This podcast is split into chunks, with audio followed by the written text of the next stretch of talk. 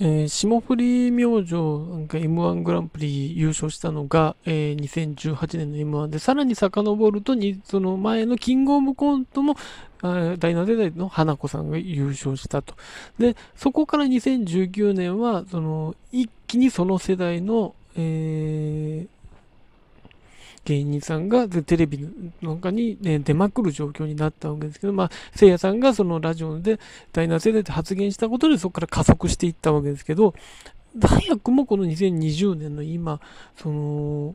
その第7世代ブームの先が、先に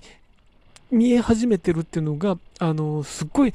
なんかサイクルの速いし恐ろしいところだなと思うんですけど、あの、それが鮮明になったのがまさにあの、例えばキングオブコントで優勝時代にジャルジャルさんでそれを争ったのが第7世代より、まあ、第7世代入る入らない論争ありましたけど、まあ、その上、一個上の存在であるニューヨークさんで、で、さらに M1 グランプリの、その、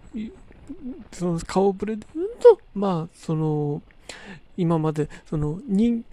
実力は確かなものと見られつつも、じわじわ感がまだ R1 優勝してもじわじわ感だったマジカルラブリーさんだったり、その、ピンとしては、その、なんか、その、実力は、まあ、それもまた認められて、おいでやすこがさんだったりっていう。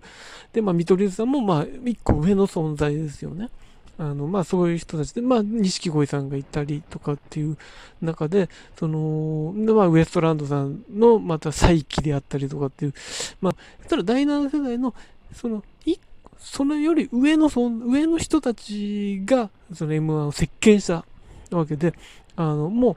う、もう次のステージに入ってるなっていう、より第7世代よりより若手に行くんじゃなくて、そうなってきつつあるなっていうのは、んですけど、まあ、やっぱりね、こうなっているのは、やっぱり、その第7世代というくくりの、図らずもニューヨークさんが、あの、心配性とかで言われていた、あの、数組が第7世代と呼ばれて、その、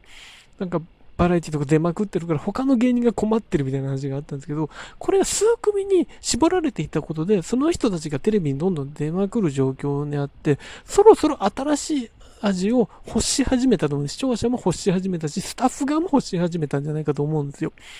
で、そういう中で有吉の壁とか、あの、心配性とか、その、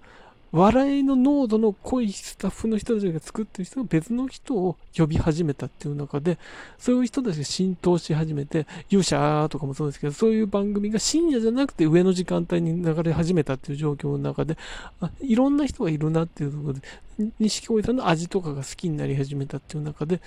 じゃあ、この第7世代の数組が出まくってた状況から明らかに変わりつつあって、この数組を見慣れたってこともあるし、ここで新鮮味が薄れたってこともあるだろうし、あのー、結局やっぱり M1 で決勝にまあまあ、東京ホテイソンさんは、ある種第7世代より先に売れた、売れていたことでそこの幕から離れた部分もあるわけで、あのーいい感じで多分あそこに入れたんだと思うんですけど、そういう人たちが結局、準決勝に残るのも厳しかったの。結局あの形を見慣れたっていうこともあるし、まあ、賞レースじゃないところでの、あの、漫才とかを、あの、ネタ番組とかで披露する機会が多かったからそこに絞れなかったってもあるんですけど、やっぱりそこに見慣れたって部分が大きいわけで、あのー、まあ、視聴者側、お客さん側もそうだし、その、審査する、えー、スタッフさんの側、プロの側もそうだと思うんですけど、やっぱりそこにはある、あの、大学生もっと増殖していればっていうことはあると思うんですけど、じゃあ、それじゃないものっていうことで、より若手になるのかって、それはやっぱりまだ若すぎる。若すぎるって中で、そうなってくると、あのーコクのある、コクのある味を持った、あの、その、もうちょっと上、10年目以上の人だったり、もっと上の人たちっていうことを、やっぱり、なんかどっかで、あの、欲してたと思うんですよ。それがやっぱりじわじわじわじわ今来てるのが状況で、その M1 でパッと出たってことだと思うんで、だから来年本当に、なんでしょうね、マジラブさんもそうだし、大宮セブンが脚光浴びてるのもそうですけど、錦鯉さんとかになってくると、本当にその辺がもうどんどんわけわからなくなる状況になってくる。若手ってなんだ、ベテランってなんだみたいな状況になってくると思うので、だから本当に第7世代ブームいつか終わるんじゃないかみたいな、その中にいろいろ危惧してましたけど、そろそろそうなりつつあるっていうのは本当にサイクルって恐ろしいなと思いますね。